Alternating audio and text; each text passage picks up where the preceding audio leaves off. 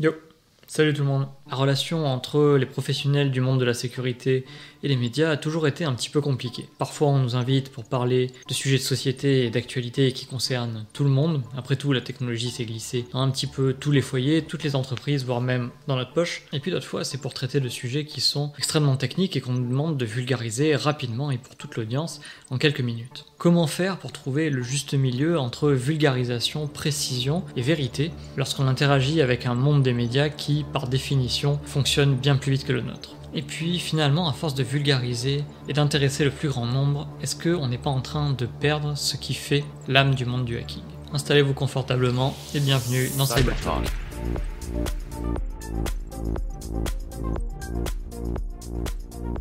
On se lance pour cette troisième partie. On a dit compétition et euh, présence médiatique, deux sujets très intéressants.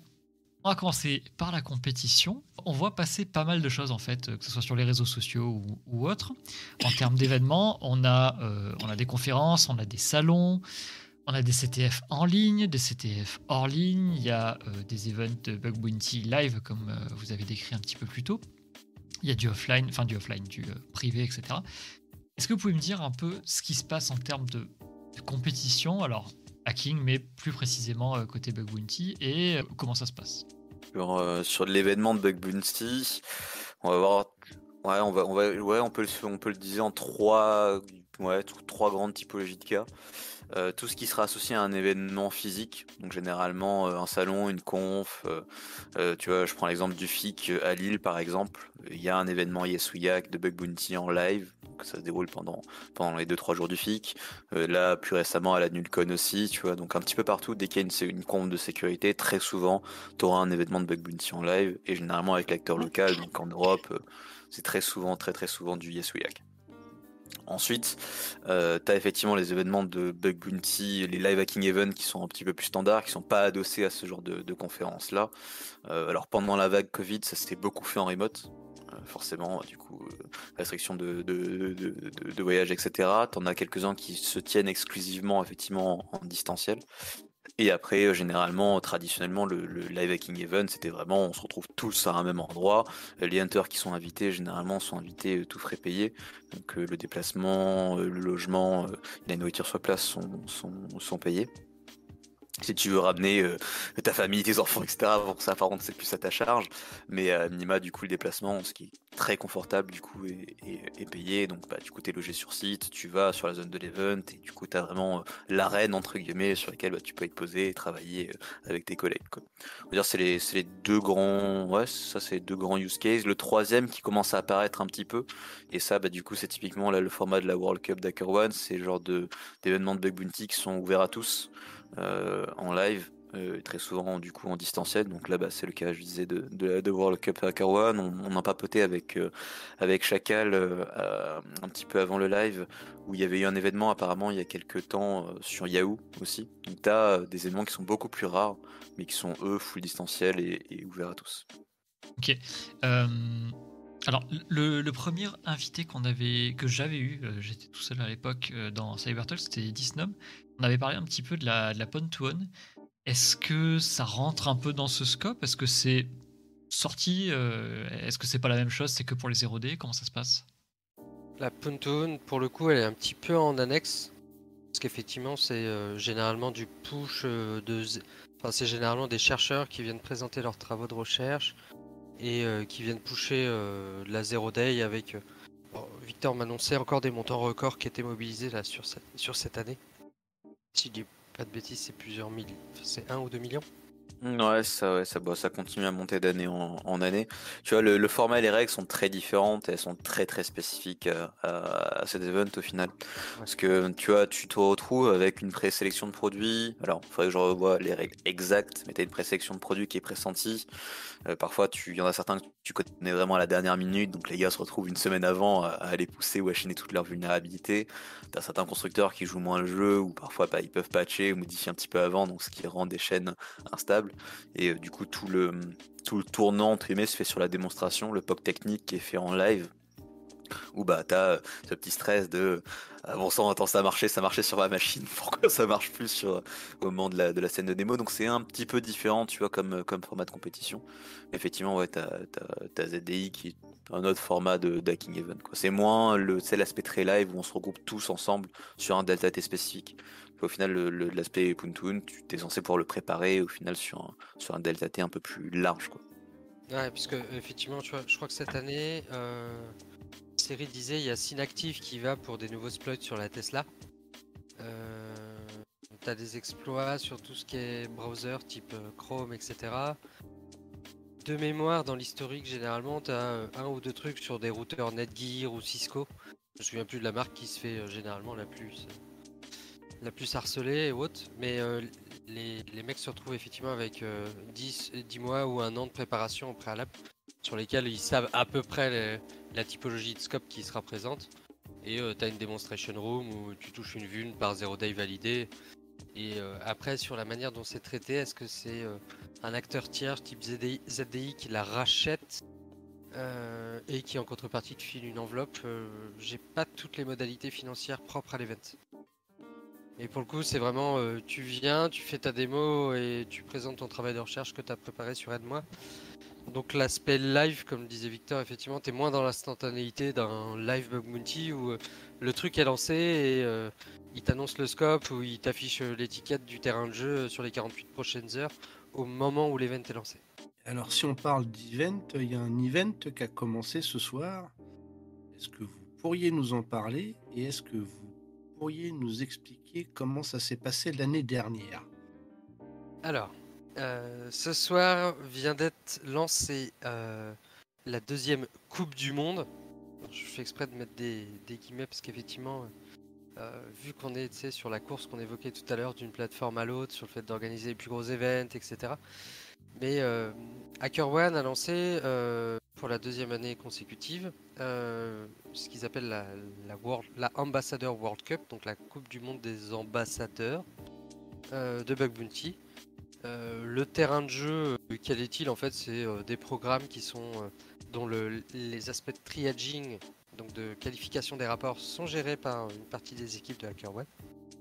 Et effectivement, ils ont lancé cette deuxième année de la Coupe du Monde. On avait remporté l'année dernière en tant qu'équipe de France, on faisait partie de l'équipe de France, on avait remporté, on était sorti finaliste et vainqueur de la première édition l'année dernière. Euh, qui était sur un format totalement différent parce qu'on parlait euh, il y a un an d'un mois, voire même plutôt trois semaines de compétition pour euh, faire les 16e, 8e, quart, demi et les finales. à chaque fois agrémenté en gros de 4 jours pour envoyer des rapports, 4 jours d'attente pour que les équipes de, triaging qualifient les rapports, calculent les points et nous annoncent officiellement qui passait à l'étape d'après. cette année, c'est la deuxième édition sur un format totalement différent. Euh, bien plus large en termes de fenêtre temporelle, puisqu'on parle de quasiment 9 euh, mois de compétition. Donc ça démarre là ce soir pour une première phase, sauf erreur de 2 ou 3 semaines. Euh, on pourra communiquer, je ne sais pas dans quelle limite à l'égard de cet événement. on verra dans les jours qui viennent ce qu'on peut dire de ce qu'on peut pas dire.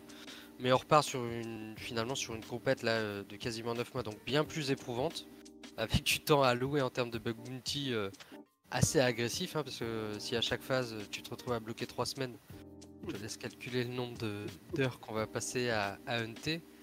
Euh, par contre, sur les, premiers, euh, sur les premières annonces et sur les premiers programmes qui nous ont été présentés, avec des scopes de rémunération comme d'investigation qui sont plutôt intéressants et beaucoup plus généreux que l'année dernière. Donc euh, là, on attaque cette deuxième phase en, acceptant de remettre notre titre en jeu, sans savoir ce que ça va donner. Euh, en sachant que l'équipe de France, ou l'année dernière c'était euh, le club Bordeaux et tout le monde était dedans, bah, la scène ayant évolué euh, cette année, l'équipe de France, c'est pas une mais deux équipes. Une équipe Hacker One Paris, une équipe Hacker One Bordeaux, l'historique. Donc qui se retrouvent dans des pools de compétition différents. à se fight et à se challenger contre des pays différents. Donc potentiellement, une probabilité de se retrouver euh, éventuellement euh, avec deux équipes françaises en finale. Sait-on jamais On verra ce que ça donnera. Euh, mais ça y est, c'est reparti là et plein gaz. Donc les nuits vont être courtes sur les semaines à venir. Donc, comment ça se déroule, en gros? Euh, Victor, si tu veux m'aider, j'ai pas révisé. Attends, je vais tricher, j'ai le scoping document pas très loin de chez moi. C'est vrai? J'ai vu qu'il a été envoyé, je l'ai pas encore ouvert le PDF. C'est bon, c'est bon. Ah, ta, ta, ta, ta, ta. Ok, donc là on est sur le, premier, le premier segment du 13 au 27 mars, où il y a plus de 29 équipes et 650 hackers euh, qui vont s'affronter effectivement sur un jeu de, de 5 clients, on va dire 5 grandes, 5 grands, ouais, 5 grands clients différents. L'idée générale, c'est effectivement pour chaque rapport qu'on pousse, indépendamment de la récompense financière, on va être attribué un certain nombre de points en fonction de la criticité. Par exemple, euh, une, une low, ça sera euh, donc criticité faible, c'est 2 points, une critical, ça sera 12. Donc l'idée, c'est pareil, d'incentiviser, de pousser vers le fait de, rapporter, euh, on va dire, le maximum de points de vulnérabilité. Et en fait, au final, au fur et à mesure de ces différentes étapes, les différentes poules de compétiteurs, du coup, vont être comme sur une Coupe du Monde, bah, les compétiteurs vont être progressivement éliminés jusqu'à arriver sur un format Coupe du Monde. Donc, euh, tu sais, la présélection, les 16, 8e, quart, demi, jusqu'à jusqu'à la finale ultime qui, se de- qui devrait se dérouler d'ici euh, la fin de l'année. Question bête, hein, mais ça sert à quoi ces compétitions? Bah, en fait, concrètement, euh, le live hacking event, parce que là, en fait, on- pour moi, la question s'applique vraiment au live hacking event, euh, ça te permet de fédérer instantanément une communauté de personnes qui ont un certain niveau technique ou certaines compétences techniques très spécifiques, de les fédérer pendant un delta T. euh, et de les faire travailler exclusivement sur une personne. Euh, concrètement, c'est se payer pour les entreprises qui peuvent se le payer.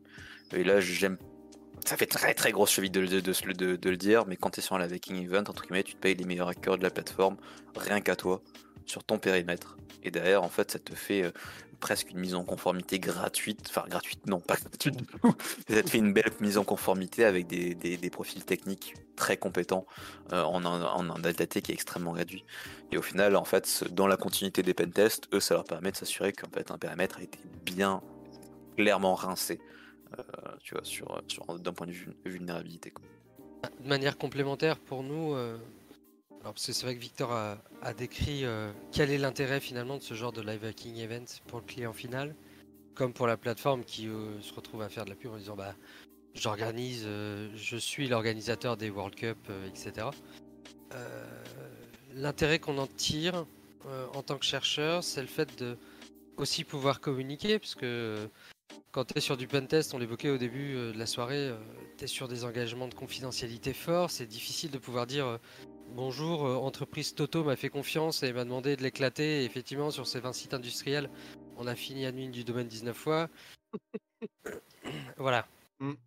Le bug bounty, d'une certaine manière, pour nous, c'est une vitrine dans le sens où euh, tu perfs, tu fais un résultat, tu es sur des entreprises qui sont suffisamment matures pour se dire je peux me permettre de dire que je fais appel à des hackers à travers euh, tout le globe euh, pour me tester, pour trouver des vunes. Euh, effectivement, sur ces trois semaines d'activité, euh, il y a telle équipe qui a réussi à me poutrer et ils ont trouvé tant de failles. Alors, ça rentre pas forcément dans les détails très macro-techniques, mais euh, c'est une vitrine que derrière tu peux réutiliser quand tu vas voir un client X ou Y à qui t'explique que euh, effectivement tu as fait le choix de pas te faire certifier PASI par l'ANSI euh, par exemple, qui est une certification délivrée pour dire euh, euh, je suis un, un organisme, une entité certifiée sur telle typologie de secteur d'activité un peu touchy. Bah en fait on fait ce genre d'event de 1 parce qu'on peut prendre le risque financier et on fait ce genre d'event de 2 parce que derrière c'est une vitrine commerciale en disant bah ben, tu vois, on peut dire librement sur l'année 2022, euh, on a fait, euh, on a fait Doctolib euh, ou Decat sur les derniers events TOFIC et effectivement on a été en capacité de les compromettre et de trouver des vulnérabilités ou qui étaient d'un niveau de criticité fort. Et on est reconnu et euh, ils nous ont reconnus pour le travail effectué. Derrière ça, en fait, ça aide énormément à convaincre certains clients qui te disent mais euh, vous êtes 10 ou débarquez d'où en fait? Donc ça, c'est l'intérêt que nous, on y trouve. Tout à l'heure, euh, tu avais dit quelque chose qui, qui fait écho. euh, C'était le côté fédération de, communauté. Alors, moi, j'y traîne assez peu dans cette communauté pour l'instant, en tout cas. Pour l'instant, je suis occupé à autre chose. Mais euh, est-ce qu'il y a une, communauté de, bug hunters qui, se fait autour des, teams pro, par exemple, tu vois, on, parle de, de compétition, etc. Est-ce que c'est euh, plein de, de petites teams isolées? Est-ce qu'il y a quelque chose qui arrive qui cimente un petit peu tout ça? Est-ce qu'il y a. Alors, on m'a dit qu'il y avait des, des Discord qui s'étaient créés euh, récemment autour de, de certaines personnes ou certains sujets. Est-ce qu'il y a ce- ce- cette dynamique euh, qui s'est créée récemment ou dans les dernières Cette- années?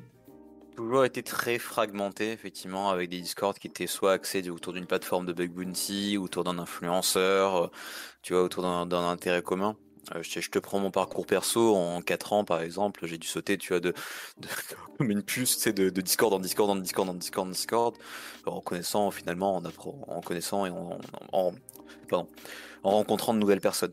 Euh, donc effectivement, oui, très éclaté, très dispersé, par centre et par topic. Euh, par contre, à l'échelle française, ce qui était assez intéressant, c'est qu'il y a un an et demi maintenant de, ça, on a un premier Discord qui a commencé à s'ouvrir euh, côté communauté française, mais pareil, c'est un Discord qui est très restreint, on se connaît tous, c'est plus, plus des vétérans du Bug Bounty qui veulent échanger un petit peu entre eux et, qui font rentrer très progressivement, on va dire, des, jeunes ou de, la, communauté qui est assez nouvelle, tu vois, c'est pas, on n'est pas encore sur une fédération à une échelle nationale ou, au format vraiment euh, équipe pro de France. Euh, dans le cas de la World Cup, là, en l'occurrence, effectivement, il y a un Discord avec euh, chacune des, équipes de France, mais tu vois, une fois de plus, c'est lié à un événement ou un contexte euh, assez spécifique et assez précis. Et au final, du coup, tu mets aussi le, point et le doigt sur un autre, euh, sur notre sujet, c'est la notion d'isolation du hunter. Quand tu commences, tu es seul face à ton écran. On va dire, tu as des communautés qui sont parfois très larges, mais tu te retrouves très facilement noyé euh, dans la masse, on va dire, de- de- d'anonymes sur lesquels bah, les relations, c'est difficile de s'en faire quand tu es dans un, dans un groupe tout seul. Et donc c'est pour ça que on met aussi beaucoup l'accent sur les réseaux sociaux. C'est pas hésiter de, à sauter de Discord en Discord, papoter avec les gens, commencer à connaître des gens un petit peu de manière plus personnelle. Et en fait c'est comme ça qu'au final bah, tu te retrouves dans des communautés qui sont plus petites, qui sont plus chaleureuses, avec lesquelles bah, tu as des échanges, tu progresses ensemble, mais tu restes in fine tu vois, sur cette approche très fragmentée euh, qu'on vient d'évoquer. C'est assez, euh, assez intéressant parce que euh, on l'a vu cette année justement avec euh, le fait qu'on soit passé de une équipe de France à deux équipes de France entre les, les deux éditions proposées par Ashwat. Ça a ses avantages comme ses inconvénients. Et si on fait le focus justement sur les avantages que ça apporte, chaque équipe de chaque ambassadeur était limitée historiquement à 23 joueurs, si je dis pas de bêtises, ou 23 chercheurs euh, inscrits dans chaque équipe.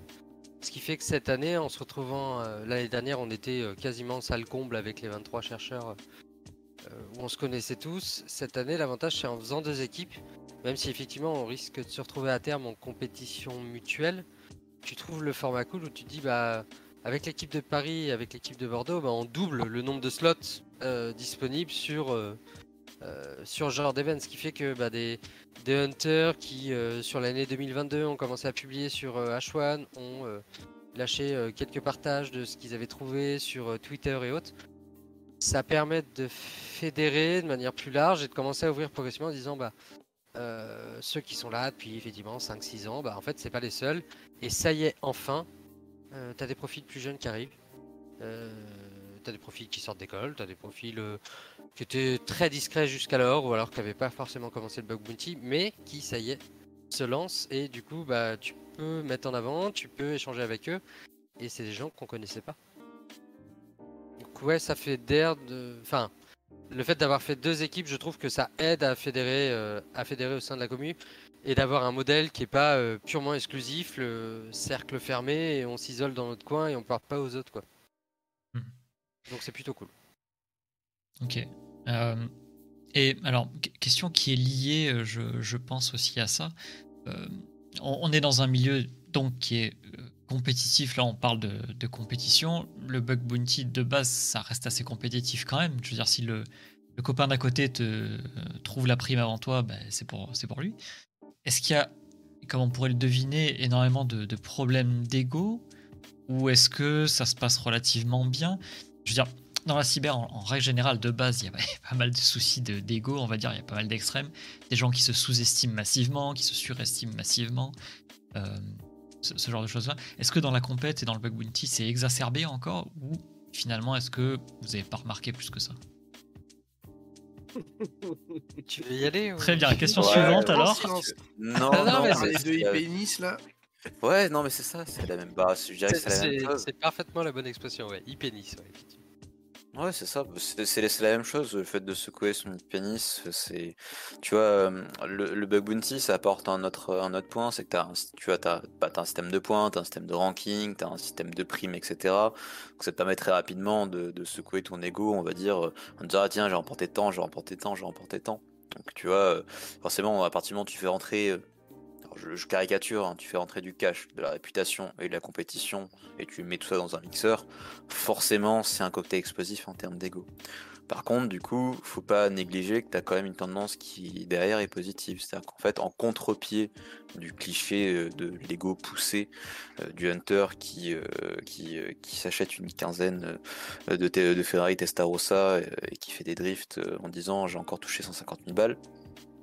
Euh, t'as en fait le t'as un mouvement inverse qui reste euh, ok les gars vous êtes bien gentils mais euh, un oubliez pas d'où vous venez dans le sens où bah, en fait on vient tous de la communauté, on a tous appris des autres, et si on en arrive là où on en est, c'est ok, beaucoup de travail perso acharné, mais on a appris de ce qui était disponible sur internet, c'est-à-dire qu'on a appris de nos aînés de nos pères.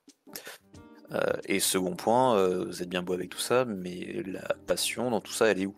Et au final, le motif, en dehors du, moteur qui est de l'argent et qui permet de financer l'effort, euh, le moteur qui est derrière, en fait, c'est cette notion de passion et cette notion de partage et d'apprentissage. Donc en fait, tu as un équilibre qui se crée. Bien que tu aies un cocktail explosif d'ego et de cash, euh, tu as quand même en fait des valeurs auxquelles les gens restent fidèles et c'est ça que je trouve beau dans le hacking au sens général, plus que même euh, spécifiquement appliqué au bug bounty. Pour le coup, j'ai pas grand chose à ajouter vis-à-vis de ce qu'il vient de dire. Euh, mis à part qu'effectivement, euh, euh, on a parlé de la collab sur le bug bounty tout à l'heure. C'est le fait de se dire, bah, il faut pas laisser l'aspect pognon ou argent tuer, l'essence même et les valeurs qui gravitent autour de la collab, qui sont bah, en fait le mindset historique qu'on a sur le hacking.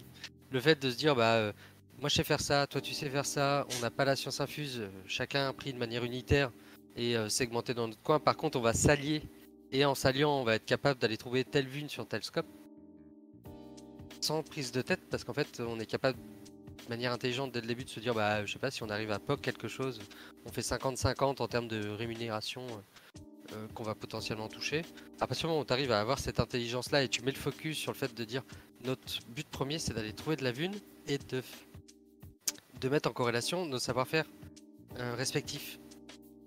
À partir du moment où tu arrives à respecter ça, en fait, il n'y a, aucun- a aucun souci, aucun sujet. Il y aura, y aura toujours des problématiques d'ego de chacun, etc. Après, je pense qu'il faut pas y apporter d'attention parce que ça, gâche, ça, ça gâche plus qu'autre chose. Euh, L'état d'esprit de fond, en fait, c'est le hacking, c'est du partage. Euh, le hacking, c'est le fait de se dire, bah, Enfin, ouais, c'était ça. Dans les années 60, les mecs se regroupaient. euh, T'avais euh, celui qui avait euh, le papa qui était capable de lui sortir des PCB à moindre coût, l'autre qui avait le fer à souder parce que euh, le boulanger du coin lui avait prêté. Je caricature, mais c'était ça. C'est tu mets une alliance, tu mets dans un pot commun des savoir-faire uniques de chacun et respectifs, et c'est grâce à ça que tu arrives à faire des trucs stylés. Et ça, il faut qu'on arrive à faire perdurer cet état d'esprit parce qu'au final, c'est notre job.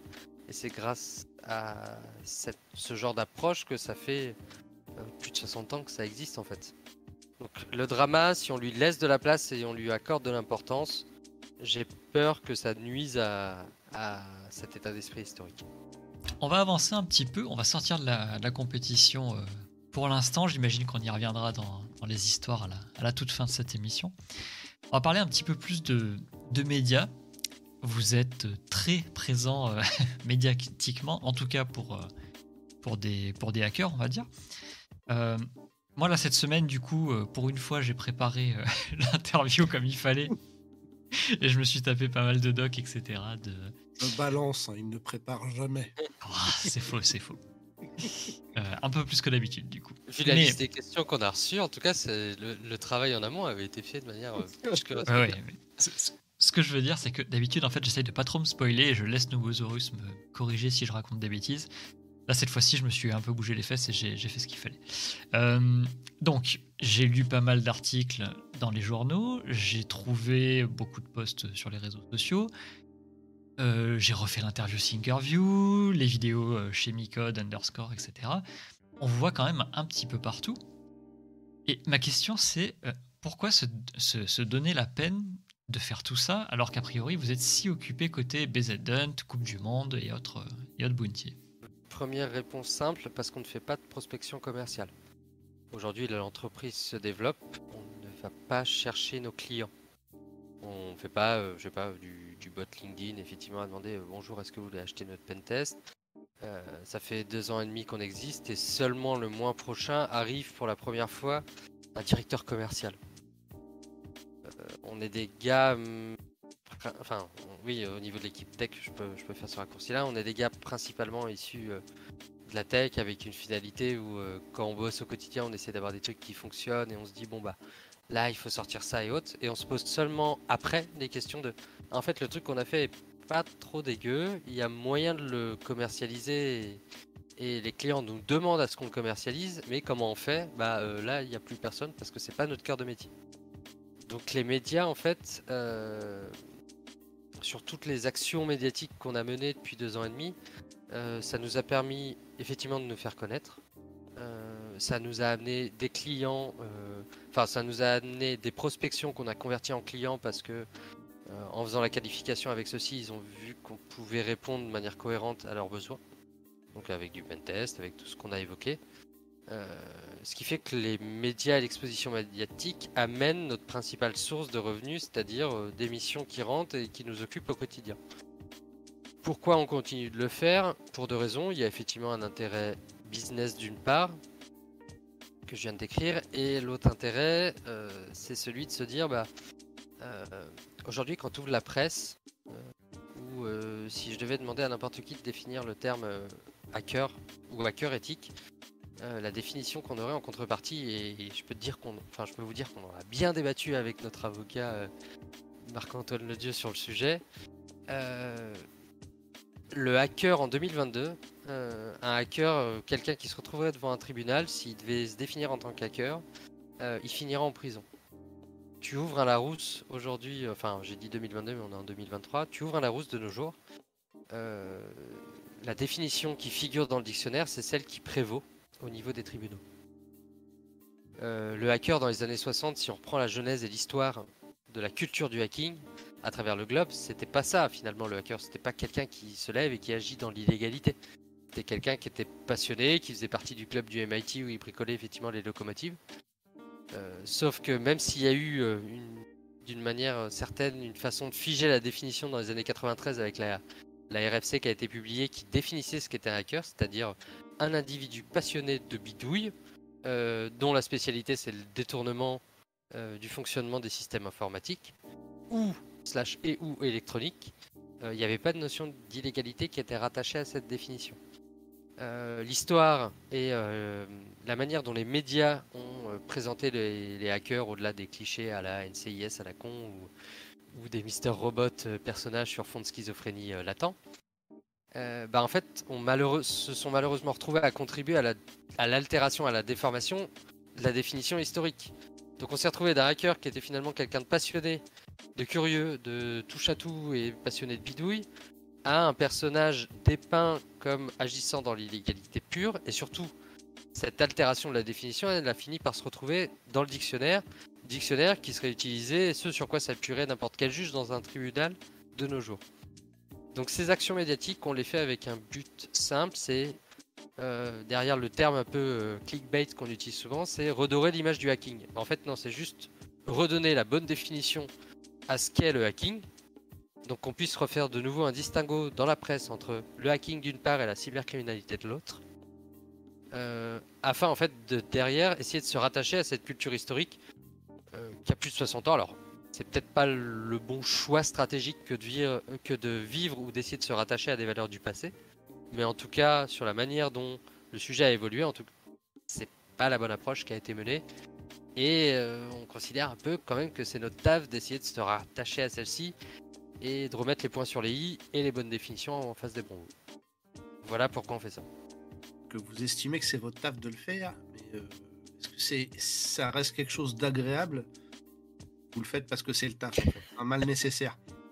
Et il y a une suite à la question est-ce que vous avez un retour positif ou négatif du public, qui soit de la commu, euh, info, sexe, cyber, etc., ou du grand public? Ça ce serait hypocrite de dire que c'est désagréable de le faire. Bon, Euh, on peut sortir les anecdotes sur les journalistes, hein, on en a quelques-unes. c'est vrai, c'est vrai, c'est vrai.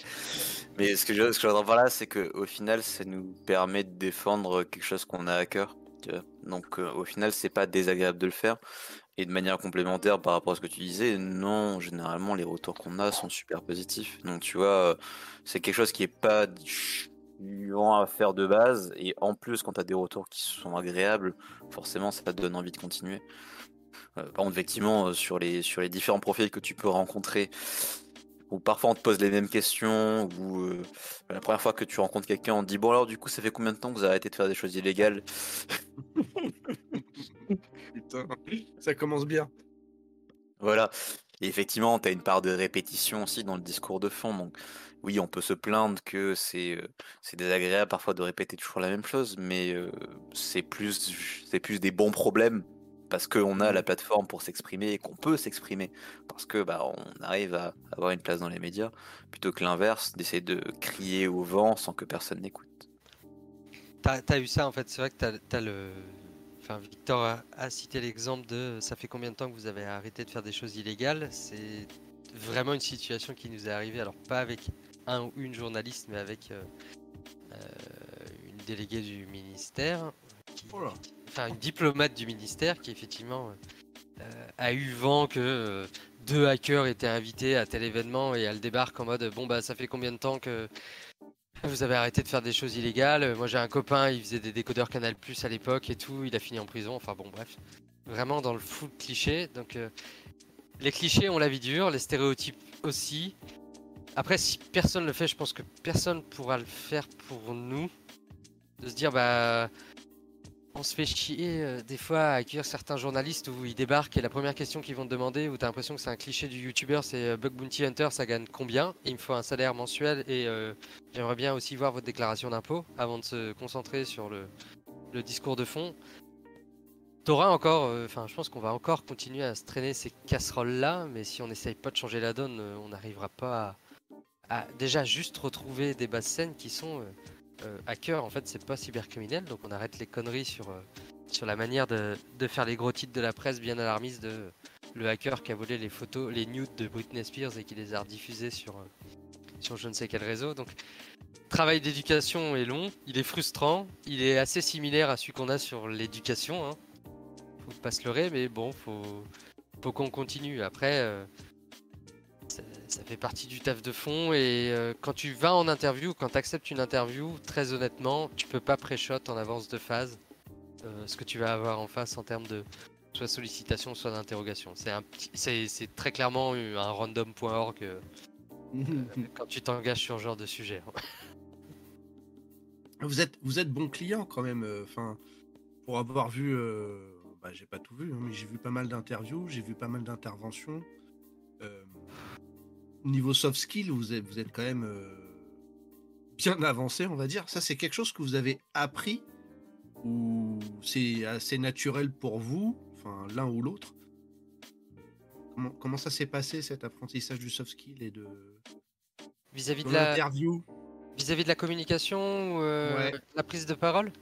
Ouais, parce que vous êtes, vous êtes en décalage, vous n'avez pas du tout le même, la même façon de. Vous n'avez pas le même discours, vous avez la- le, le même fond, mais pas la forme. En fait. J'aimerais savoir si ce, ce soft skill, cette communication, c'est quelque chose que vous avez appris. Ok. Euh, bah vas-y, euh, Doomer. Mon mon côté, je pense que c'était plus à, ouais, c'était peut-être plus à la fac où, euh, où j'ai eu l'occasion de pas mal pa- parler soit en public, soit de faire des rétextes sur des confs euh, vis-à-vis des étudiants, etc. Donc, ce qui était assez paradoxal parce que j'étais sans doute le, moins assidu, mais j'avais quand même à donner les leçons. C'est euh, assez, ironique. Euh, mais tu vois, j'avais, eu l'occasion de pas mal papoter en, public, donc tu vois, ça forme, ça te donne une petite base et euh, ça enlève, je pense, le point le plus critique quand tu veux t'exprimer en public, c'est en fait le stress de parler devant des gens.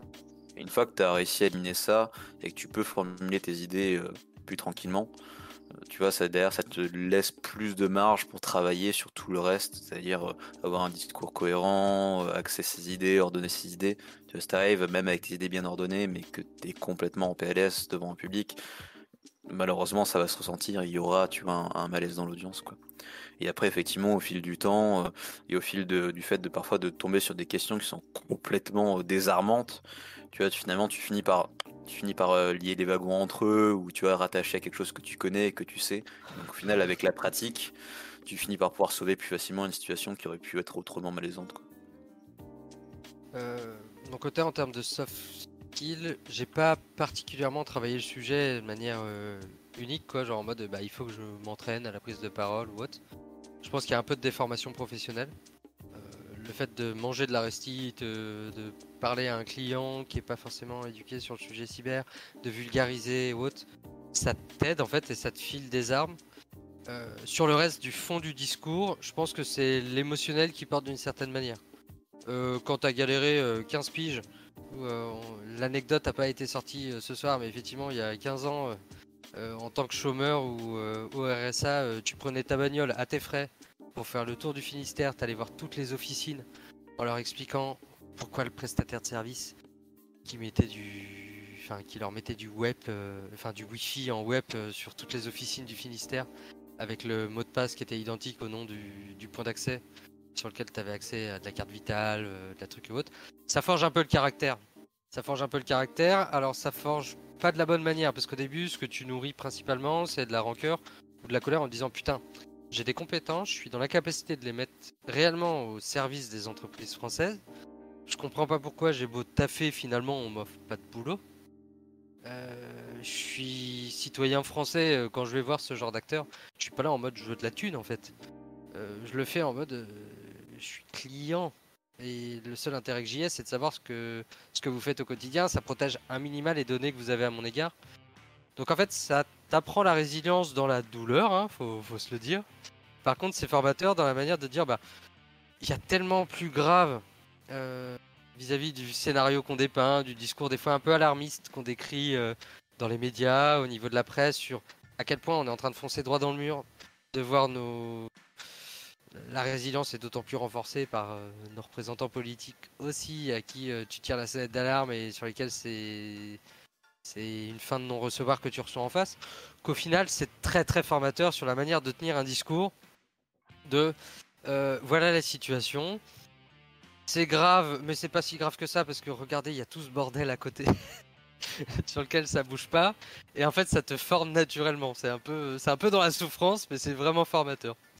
Donc il n'y a pas eu de, enfin j'ai pas passé de temps dédié, mais c'est, euh, ouais, je pense que c'est l'expérience qui doit jouer d'une certaine manière parce que bah quand tu as bossé euh, plusieurs dizaines de milliers d'heures, bah, tu as eu l'occasion de voir plein de sujets différents. Donc au bout d'un moment, tu arrives à voir soit des schémas types sur lesquels tu peux factoriser, effectivement faire euh, restituer sur une analyse de tendance de est-ce que ça va dans le bon sens ou est-ce que ça se dégrade, et à le partager de manière, euh, manière simple parce que tu as eu plein de types d'acteurs en face avec des niveaux de compétences totalement différents et il faut adapter le discours.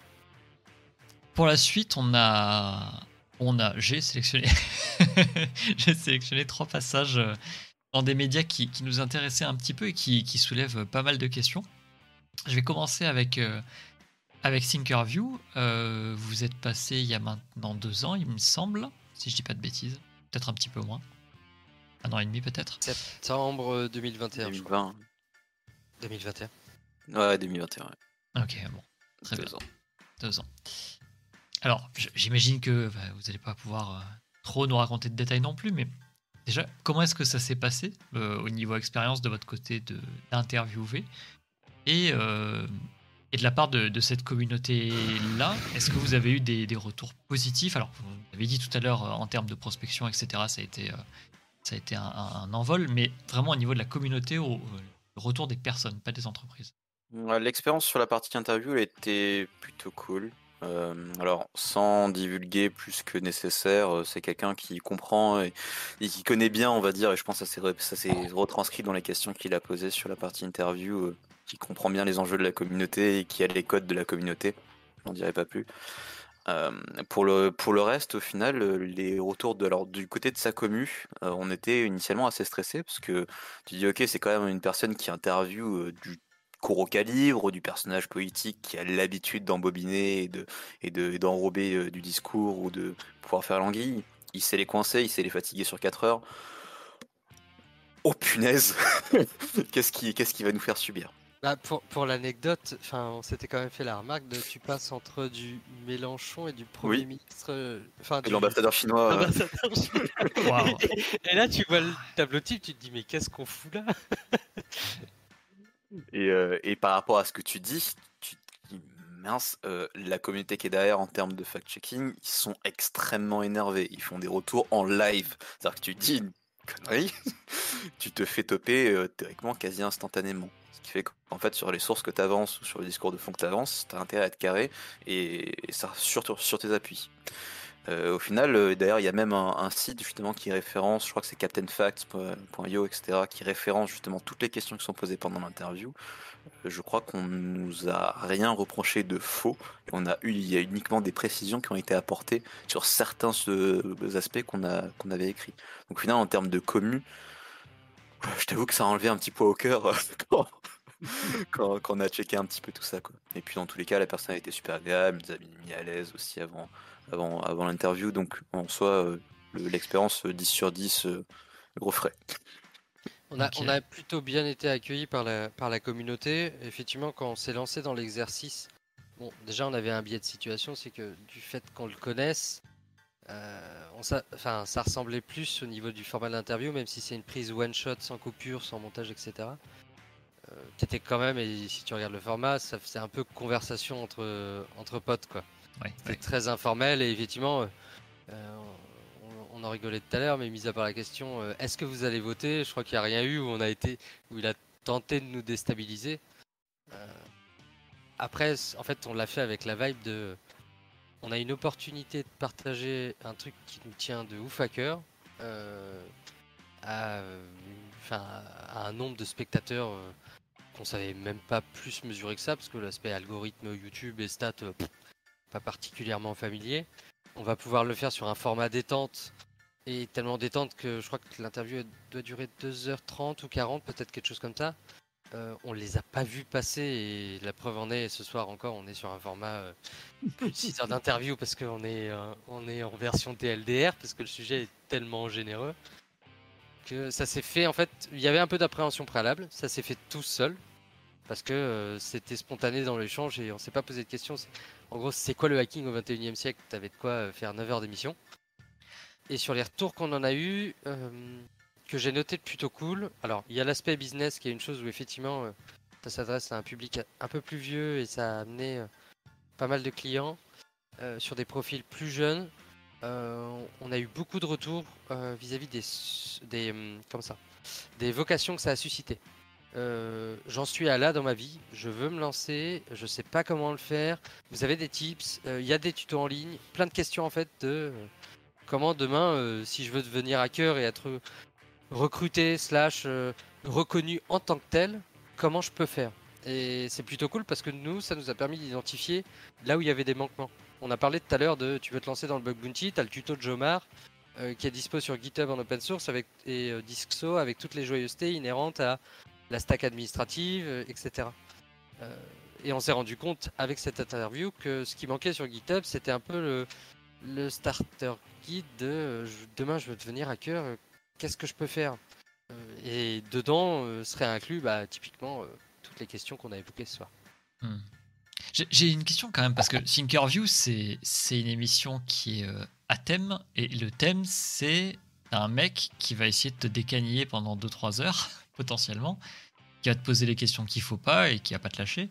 C'est, j'ai envie de dire, c'est pas, euh, c'est pas commun comme format, c'est pas anodin.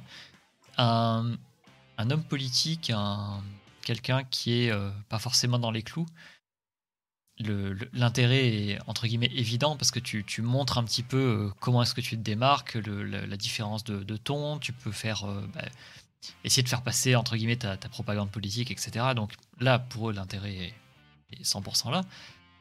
Pour vous, euh, vous représentez bon, votre entreprise. Ok, il y a le côté hacker euh, euh, représenter un peu le côté décalé du, du hacker, mais est-ce que vous avez pas craint à, quand même, en y allant, de, de vous faire mettre euh, mal en fait par rapport à votre business? Au pilori. Un peu, ouais. Euh, Il y avait ce risque-là, mais au final, ça, ça nous est passé. Enfin, en tout cas, personnellement, moi, ça m'est passé complètement au-dessus. On y allait, c'était une conversation entre potes, et en fait, c'était juste le kiff de partager. Il y a un mantra qui revient, euh, qui, je pense, euh, c'est à, transpirer à travers plusieurs propos ou échanges qu'on a eu ce soir. C'est euh, le mantra du hacking, c'est sharing is caring. Partager, c'est prendre soin quand on se lance dans un truc comme ça, on sait pas où on fout les pieds. Si on y va qu'avec une approche de surprudence, on se retrouve à rien faire finalement. Là, on avait une opportunité, euh, un peu à la grecque ancienne, d'avoir euh, une prise de parole sur la place publique euh, et de pouvoir échanger sur ce qu'on ressentait, comment on percevait les choses, quitte à se faire défoncer potentiellement sur des avis contraires, sur autres. Mais au contraire, enfin, dans tous les cas, même si ça avait été le genre de situation auquel on aurait fait face, c'est-à-dire des avis très vindicatifs, du bon shaming à l'ancienne sur YouTube ou euh, toutes les dérives de cyberharcèlement qu'on connaît de nos jours, c'est pas grave parce qu'au final, on a pu partager un point de vue et dans tous les cas, la conclusion qu'il faut en tirer, c'est on a ouvert un débat. Le hacking de nos jours, c'est quoi? Comment on le perçoit euh, Enfin, comment Victor le perçoit euh, T'avais 24 quand. Enfin, ça fait deux ans et demi, mais t'avais 24 quand il est passé, si je dis pas de conneries. Ouais, ouais, si. Euh, moi, je venais d'avoir 30. C'est comment on a grandi avec Internet. Pour nous, le hacking, c'est quoi Euh, On n'a pas la science infuse. On sait dire euh, merde ou on sait pas quand on nous pose une question compliquée. Par contre, justement, à partir de tout ce qui vient d'être échangé pendant les 2h40, euh, venez vous foutre sur l'espace commentaire ou venez nous ping sur Twitter ou que sais-je, ou envoyez-nous un mail. Et venez faire part de votre avis et échanger avec nous. Parce qu'en fait, c'est ça qui. Enfin, d'une certaine manière, j'ai le ressenti que c'est un peu ça qui s'est perdu dans l'état d'esprit du hacking. C'est le partage historique. Et alors que paradoxalement, euh, contrairement à il y a 15 ans en arrière, on n'a jamais autant trouvé de ressources et de tutos techniques sur le net qu'il n'y avait pas à l'époque. Mais l'aspect vraiment, euh, on ouvre le débat, on échange, on refait le monde et tout le bordel, bah, c'est une valeur vachement importante parce que c'est ce qui nous permet de d'essayer de comprendre comment ça marche, d'essayer de détourner des fonctionnements. C'est ça en fait, c'est euh, la stimulation réciproque de se dire bah j'ai pas la science infuse, mais par contre quand je suis tout seul je peux rien faire, mais quand on est 15, euh, il y a moyen de faire des trucs rigolos quoi. Mhm. C'est un peu ça, c'est de se dire bah on y va avec cette innocence là et pff, ça ça marche pas, c'est un flop, euh, la boîte s'écroule, euh, ok. C'était en septembre 2021 et on était que deux à l'époque. Dernière question sur, sur cette interview, euh, Thinkerview, enfin plutôt sur le, le- le contexte, on va dire. Euh, en termes de- d'exposition et même d'obsèques, j'ai envie de dire que vous êtes à deux extrêmes euh, différents. Vous, on vous voit partout et, on connaît votre entreprise. Thinkerview, c'est un peu de l'autre côté. Euh, quel est votre positionnement là-dessus? Est-ce que pour vous, s'il y a une, activité de, dire de hacking, il faut forcément que ce soit euh, tout sous les, feux des projecteurs? Ou est-ce que vous comprenez tout à fait ce genre de personnes type Thinkerview? Je sais bien qu'ils font pas du hacking dans leur émission, mais ce genre de personnes qui se coupent complètement du, des médias, euh, en tout cas qui effacent leur, euh, leur empreinte, on va dire, euh, pour essayer de, de rester dans l'ombre un maximum. Euh, non, non, tout à fait. Bah, on, est, on est dans un monde qui est de plus en plus soumis à de l'expo médiatique constante.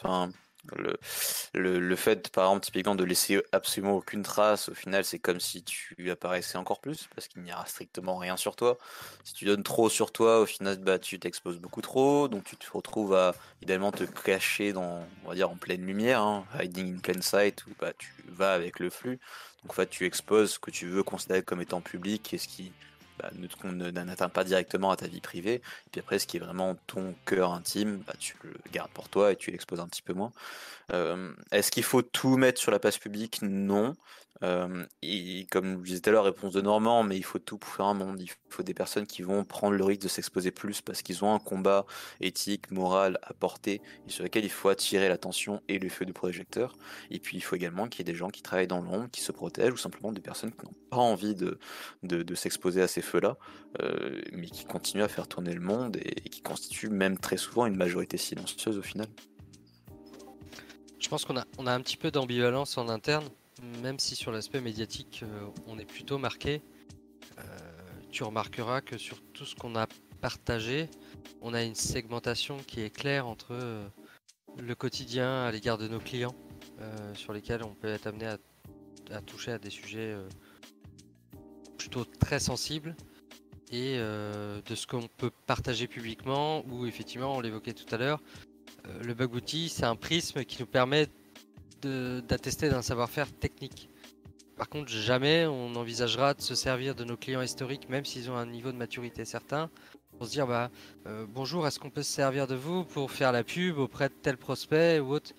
Donc euh, on est obligé d'avoir ce, je dirais pas forme de schizophrénie, mais euh, on est obligé de segmenter les, les, deux approches. Une très communicante avec des références grâce au live event, qui est notre image de marque et c'est une culture d'entreprise et qui permet d'attester d'un savoir-faire, et l'autre qui, elle, est très secrète et euh, sur laquelle tu, bah, on ne peut pas et tu ne nous verras jamais communiquer, parce qu'effectivement, on est sur une approche très euh, axée autour du secret de Polichinelle et euh, on ne peut pas envisager la moindre violation concernant un accord de confidentialité vis-à-vis de nos clients, parce que c'est ce qu'ils apprécient en, en venant nous voir dans les médias, on, part sur une autre interview. Vous êtes euh, passé chez Micode, je crois que c'était l'émission, c'était Underscore.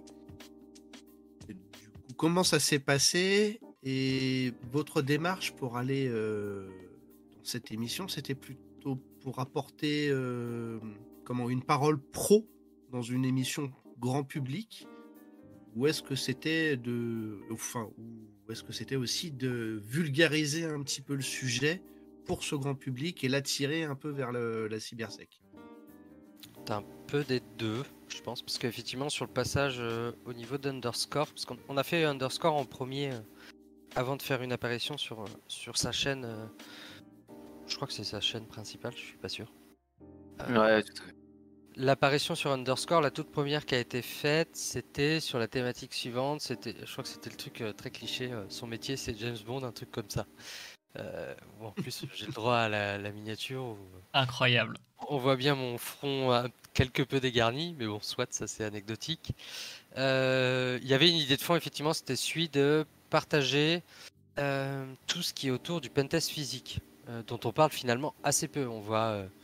Enfin, je pense qu'on peut compter sur les doigts d'une seule main le nombre de confs euh, tech en France où on voit par exemple un speaker qui vient et qui partage les anecdotes euh, spécifiques à son pentest physique. Euh, on avait envie de pouvoir partager ça parce qu'on a la chance d'avoir, pour le coup de manière totalement anonymisée, des clients qui nous laissent enfin qui nous laissent partager certaines anecdotes de ce qu'on fait en mission pour eux. on trouvait important de partager le pentest physique parce que même si le bug bounty, on parle des, enfin, je sais que dans les questions à venir, il y a euh, l'événement le plus wahoo, etc. Euh, et la Coupe du Monde en fait partie. Le pet test physique les exercices de Red Team, quand tu as un client qui te dit go carte blanche, les gars, c'est les meilleurs souvenirs qu'on ait. C'est là où tu repars avec un avis de recherche en gendarmerie. C'est là où, enfin, c'est, c'est des trucs, enfin, en termes de, de cohésion de groupe, c'est les trucs les plus formateurs et euh, les plus kiffants euh, possibles. Parce que tu es vraiment sur une approche euh, un peu vislarde où tu prépares ton attaque, tu travailles en amont. c'est assez élaboré sur les scénarios qu'on déroule pour arriver à nos fins in situ. On a des, des strates avec plusieurs binômes où tu as le, le, plan principal, le backup plan, le backup du backup plan et tout le bazar. Et en fait, c'est euh, intellectuellement, c'est ultra stimulant. Et le fait de se dire, bah en fait, ce métier existe et euh, il existe et il se déroule de la sorte, bah voilà, euh, on partage chez Gratos. Intéressez-vous à celui-ci parce qu'au final, il y a une demande sur laquelle peu d'acteurs peuvent répondre. Donc c'était plaisir de partager en premier lieu. ça s'est fait de manière totalement opportuniste parce qu'on les a pas sollicités, c'est eux qui sont venus vers nous. Ils sont venus vers nous bah, toujours grâce à la communauté. Si je dis pas de conneries, c'est Adrien Janot euh, ou du coup euh, euh, qui nous a sollicité puisque c'est et à la, fois un collègue slash ami de Bitka. Donc Bitka, je sais même plus quel est son prénom, c'est Lucas, si je dis pas de bêtises, qui avait été le premier à passer sur l'émission Popcorn de Domingo sur Twitch et par la suite je crois qu'il a fait un passage également chez Micode pour parler de du CTF de Google auquel il participait avec l'équipe de France et du fait qu'il avait euh, refusé un job chez Google, enfin le truc, euh, le truc assez sympa et par la suite il voulait essayer de développer un peu les sujets cyber. Donc euh, ils sont venus vers nous et puis nous on avait envie de partager donc bah c'est le tournage c'est mercredi prochain, un truc comme ça, enfin ils préviennent généralement bien sûr.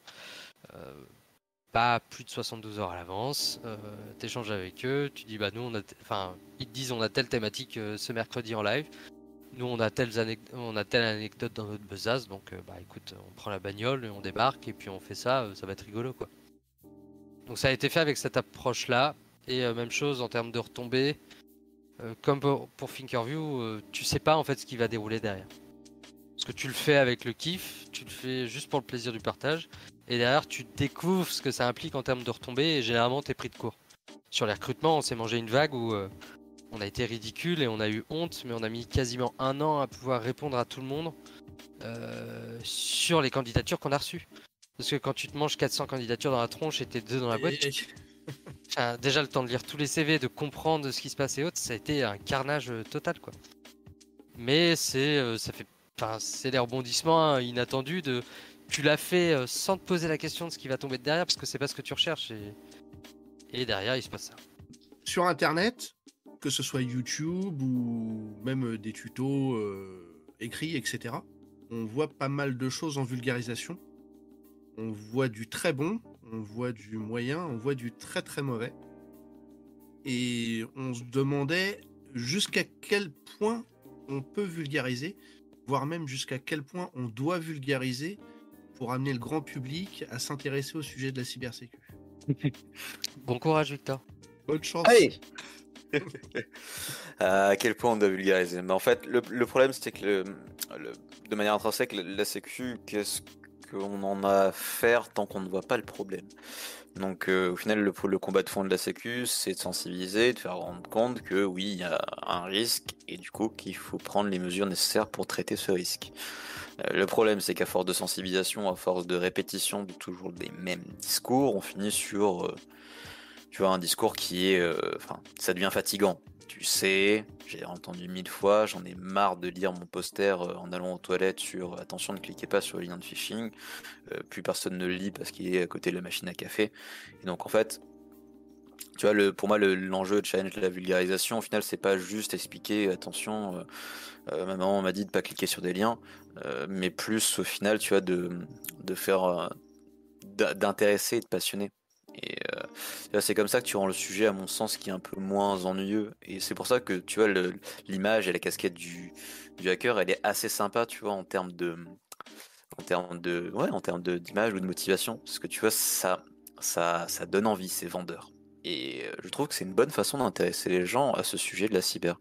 Et euh, d'ailleurs, tu peux t'en servir comme porte, non pas simplement comme sujet de vulgarisation, mais d'ailleurs plus comme une réflexion. Et là, on part sur des sujets philosophiques de d'approche vis-à-vis de, sa propre vie. Et d'ailleurs, du coup, je suis en train de complètement cramer le- la suite sur la partie TEDx, mais ça, te, ça te pousse vers une réflexion, on va dire, sur bah, comment est-ce que je gère mes projets et mes problèmes au quotidien, et finalement comment est-ce que je peux avoir une approche un peu différente, tout en restant bah, dans les valeurs du hacking qui sont le partage, l'amélioration, etc.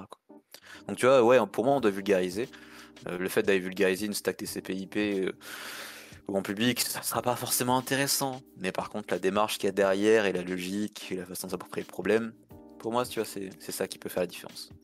T'as as le sujet aussi de. euh, tu vas vouloir vulgariser en tant que. Je pense, créateur de. Bah, ne serait-ce qu'en tant que créateur de contenu, tu. Enfin, j'imagine que vous posez vous-même la question de euh, est-ce que ma vidéo elle est accessible, à quel point elle est accessible et quel type d'audience je vais cibler? Euh, si tu veux euh, atteindre tout le monde et concerner dans ton discours vis-à-vis de la cyber, même Madame Michu, euh, 50 ans qui a jamais touché un ordinateur de sa vie, oui, effectivement, tu vas faire des campagnes type ou du contenu sur lequel tu lui expliques que un lien de phishing, c'est le fameux SMS de Chronopost qu'elle qu'elle a reçu sur tout le mois de décembre. Donc en fait, ça va. Dans tous les cas, ce qu'il faut pas perdre de vue, c'est euh, la manière dont toi tu veux te faire plaisir sur le contenu que tu produis. Parce qu'au final, il faut tous les niveaux de vulgarisation. Il faut autant des chaînes euh, IPSEC euh, qui te font des tutos sur comment résoudre des CTF pour, je sais pas, des étudiants qui viennent de démarrer leur cursus et tu sais qu'à l'issue ils veulent faire du pen test ou du bug bounty. Que il faut euh, les vidéos YouTube de l'ANSI euh, qui fait un rappel très corporel sur les règles d'hygiène numérique avec un euh, pas du tout, enfin avec purement du, du surcouche et du vernis ultra vulgarisé, mais par contre qui va être accessible au plus grand nombre. Donc est-ce que le fait de trop vulgariser, c'est une question à se poser? Non, parce qu'il faut qu'on arrive à conserver un modèle où il faut du contenu pour tout le monde. C'est la qualité qui fait la diff. Hmm. C'est ça. C'est la, qualité qui est la plus importante, ce que tu l'évoquais tout à l'heure, c'est qu'en fait, il y a tellement de copies, de copies, de copies, de copies, que l'information pertinente, elle est noyée dans une masse d'informations qui sont pas pertinentes. Et quand tu cherches un sujet tech qui est poussé, ou même un sujet, peu importe qui est poussé, tu te retrouves en fait à devoir te noyer, ou à affiner tes, tes termes, ou à connaître les zones de recherche, pour en fait filtrer toute cette pollution. Donc en fait, c'est le- le seul problème de la survulgarisation et de la suraccessibilité à l'information, c'est qu'en fait, on pollue l'information qui est pertinente. Donc quitte à faire de la vulgarisation et la pousser très loin, go, mais go faire des trucs quali, et c'est ça qui fait la différence euh, et qui est vraiment important. Mais euh, nos jours sur la cyber, il faut autant du contenu pour nous en tant que professionnels qui cherchons à se dire bah vas-y, je me il est 23h, je me fous au pieu, euh, je vais mater la dernière conf de la DEFCON où le mec il explique son travail de recherche sur la dernière année que du contenu pour euh, je sais pas, pour ma mère qui s'est fait escroquer pour la quatrième fois euh, après avoir saisi ses codes de carte bleue euh, sur enfin je pense que c'est transverse et c'est pas le même public type et il faut qu'on conserve les deux. Alors effectivement, qui va toucher enfin, quel type de contenu va toucher de la manière la plus large possible Je pense que c'est le contenu hyper vulgarisé pour le coup, par contre. Parce que, effectivement, le travail d'éducation à tenir, concerne autant les jeunes de 20 ans que pauvres mamies qui sont euh, siphonner leur retraite euh, et qui ont 70 ans, quoi. J'ai une- partie de ma question, je ne l'ai pas forcément vulgarisée, mais euh, je pas forcément verbalisée, pardon, qui est que tu as quand même des contenus qui sont limites. Alors, ça peut être soit du contenu qui est tellement vulgarisé que ça en devient mensonger, c'est-à-dire des, en gros de la news putaclic qui te dit que euh, euh, de toute façon, euh, c'est de la merde parce que euh, aucun, mot de passe n'est safe, par exemple, tu vois, qu'il y a des backdoors dans tous les sens. Tu as des contenus aussi de éducatifs, c'est-à-dire qui te permettent de, te lancer dans la cybersécurité, qui te disent que en trois mois, tu peux suivre une formation ou suivre une chaîne YouTube et devenir pentester et gagner 200K par an. Putain. Ouais, bon, exagéré bien sûr dans, dans tous les sens, mais je veux dire, ça existe. Comment est-ce qu'on fait pour, pour trouver la limite et côté spectateur ou des créateurs, savoir comment détecter ce, ce genre de choses et en gros pas se faire avoir quoi? Je pense Super pas que dur. ce soit. Je pense pas que ce soit. euh, Alors, c'est des dérives liées à notre euh, à notre secteur d'activité. On, a une- on en a une vision peut-être pas biaisée, mais on- on a notre vision très nichée sur notre secteur de prédilection. Mais je pense que ça rejoint un sujet peut-être plus large autour de la désinformation. Aujourd'hui, tu ouvres Internet, tu fais de la recherche sur un sujet qui t'intéresse. Si tu sais pas chercher, tu te retrouves noyé dans un océan de bullshit avec euh, où effectivement le contenu qui sera mis en avant en premier, c'est celui qui a soit le meilleur référencement, soit qui est le plus clickbait. Euh, mais derrière, en fait, c'est des algos qui bossent derrière, enfin qui bossent et euh, t'es t'es un peu victime du contenu qui t'est proposé. Dans tous les cas, ce qu'on a perdu de vue et qu'on nous apprend à l'école, c'est quand vous faites des recherches sur Internet, euh, c'est de la responsabilité de chacun que d'apprendre à euh, croiser les sources euh, et de manière généreuse, pas juste faire les deux premières pages de Google alors que sur les deux premières pages tu as trois quarts de Google AdSense, mais d'arriver à croiser les sources et à, se forger un esprit critique pour comprendre quelle est l'information pertinente de celle qui l'est pas. Je pense qu'on n'est pas aidé avec euh, euh, la désinformation et tout ce que tu trouves sur le net. Euh, en plus, effectivement, de l'aspect clickbait lié à notre job où que des journalistes comme des créateurs de contenu vont peut-être aller chercher ce qu'on pourrait qualifier de contenu, je sais pas, sensationnaliste en mode on veut créer, enfin tu sais, tu veux créer la hype sur une thématique genre j'ai piraté 3000 code centers ou j'ai démantelé un réseau de 80 000 escrocs outre-Atlantique. Je pense que c'est pas la bonne approche que d'avoir ce sujet sensationnaliste parce que ça fait juste alimenter le sujet de fond qui est le hacking c'est ultra facile, j'appuie sur une touche du clavier et en 3 minutes tout est piraté à travers le globe. Donc je suis assez mitigé là-dessus et je pense que les spécificités de notre job sont encore plus assujetties à euh, comment on peut manipuler l'information de nos jours et on peut créer du contenu qui n'est pas pertinent. Donc une manière d'y échapper dans un premier temps, c'est déjà que chacun euh, apprenne à recouper de l'information et euh, soit dans l'autocritique constante vis-à-vis de ce qu'il consulte sur Internet, sinon tu n'arrives à rien. Alors, ok, mais ça, on va dire, ça va marcher sur du contenu qui est, qui peut clairement être flagué, tu vois, avec de, vraiment avec des red flags assez évidents. Mais tu as tout un type de contenu qui est, euh, je trouve, moi, bien plus pernicieux, c'est-à-dire qui va pas être dans l'exagération la, plus atroce, euh, qui va être juste à la limite de, ce qu'il faut pas faire. C'est typiquement, on va te dire que, ok, tu as pas gagné 200K, ok, tu vas pas y arriver en 3 mois. Par contre, euh, si, je sais pas, en deux ans, tu fais tout travail avec par exemple, tu vois, tu es prêt pour, de, pour être pentester, euh, pas junior, hein, juste pentester, euh, dans une des entreprises euh, du CAC 40, peu importe. Tu vois, tu as ce genre de choses qui sont légèrement à la limite et que je trouve moi dangereux parce que derrière, tu as peut-être des gens qui sont entre guillemets en, vulnérabilité financière, tu vois, dans leur vie ou quoi, qui vont se dire bon bah écoute, je mets un an tu vois de salaire de côté ou je sais pas quoi et puis après je me lance je fais ça et tout, qui, tu vois, qui montent des projets de vie là-dessus et puis qui se retrouvent euh, bah, forcément, entre guillemets, dans, la panade parce que, euh, parce que la sécu, c'est, c'est, dur, tu vois, et, c'est long, quoi. Il n'y a pas de, entre guillemets, il n'y a pas réellement de, de raccourci, j'ai l'impression. C'est faut bosser pendant euh, pas mal d'années avant de, d'arriver à avoir un succès, quoi. Après, tu vois, c'est là où il y a l'humain qui intervient. C'est en dehors effectivement des articles mensongers, etc., le fait de se rapprocher et de continuer à encourager le fait qu'on ait une commune qui soit ouverte au partage et qui, euh, je ne veux pas dire dénonce, mais en tout cas, on va dire qui remonte assez rapidement le fait que X, Y ou Z n'est pas forcément, euh, tu vois, réaliste ou que c'est quelque chose d'un petit peu trop prometteur pour être beau, c'est ça qui est assez intéressant. Typiquement, il y a des créateurs de contenu euh, bah, comme ce que vous faites par exemple sur cette chaîne-là, ça vous permet d'avoir des gars de la communauté qui ont quand même un certain niveau de légitimité pour venir s'exprimer sur un topic. Et donc tu vois, euh, comme le disait Brice, tu investis une partie de ton temps personnel pour aller faire l'effort d'aller regarder, d'aller passer un peu de temps sur euh, l'interview de tel gars, où bon, ok, globalement, la source m'a l'air plutôt de confiance, ah, la patte blanche semble pas trop mal montrée. Ok, on va voir si on peut pas s'intéresser, tu vois, un petit peu à ce qui, à ce qui vient raconter. Et en dehors de ça, le reste de la commune reste quand même relativement joignable par DM. Tu vois, ça permet aussi assez facilement de se faire un petit retour très rapidement sur un topic un peu sensible. Et euh, je me dis, euh, vas-y, vas-y. Après, je suis assez d'accord, il n'y a pas de solution miracle, euh, dans le sens où ce genre d'abus, on l'a, enfin, on l'a nous-mêmes perçu. Enfin, j'ai un exemple qui me vient en tête par rapport à ce que tu décrivais, c'est euh, alors pour le coup c'est moins accès des informations ou euh, putaclic, mais euh, c'est les écoles qui te vendent la formation miracle, qui disent viens chez nous pendant 3 ans, je suis 8000 balles par an pendant les 3 ans, et à la fin on peut te garantir que tu auras un poste de pentester où tu vas commencer une carrière à 70 000 euros brut par an.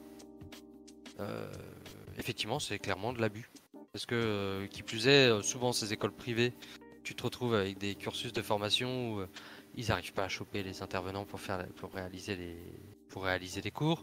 Euh, les objectifs pédagogiques sont pas tenus non plus. Et tu te retrouves avec des gamins qui. ou des gens en reconversion, parce qu'il y en a de plus en plus, qui claquent tout et se disent Bah vas-y, euh, la cyber ça marche bien, je change de carrière, je me reconvertis. Et qui se retrouvent à, sur les 3 ans, bah effectivement, à prendre un crédit pour financer les 24 000 euros de frais de, frais de formation sur un cursus scolaire sur, à l'issue duquel il n'y a aucune garantie et c'est purement de la plaquette commerciale euh, mensongère. En fait, euh, comment tu peux annihiler ou réduire, euh, ouais, comment tu peux annihiler ou faire en sorte que ces abus ne surviennent plus Je sais pas. Je sais pas parce qu'ils continuent de perdurer et malheureusement c'est un peu défaitiste de ma part, mais hmm. ils existent encore. Après, ouais, c'est se forger un esprit autocritique et Même si c'est une démarche euh, très locale et très ciblée, ce que disait Victor sur le fait de pinguer la commu, bah ça peut être une solution. Très bien. Réponse validée. c'est euh, de, de, ouais, de, de très bons conseils. C'est vrai que c'est compliqué de faire la part des choses entre prendre des conseils d'un petit peu tout le monde et euh, comment dire, ne pas accepter que tout soit simple. Mais d'un autre côté, ne, ne pas activer un, un syndrome de l'imposteur plus plus où tu te dis que de toute façon tu resteras une merde pendant 10 ans. Ah. Et faut, faut un juste milieu quoi. J'ai été étonné, je ne savais pas avant cette semaine que vous aviez fait un, un TEDx.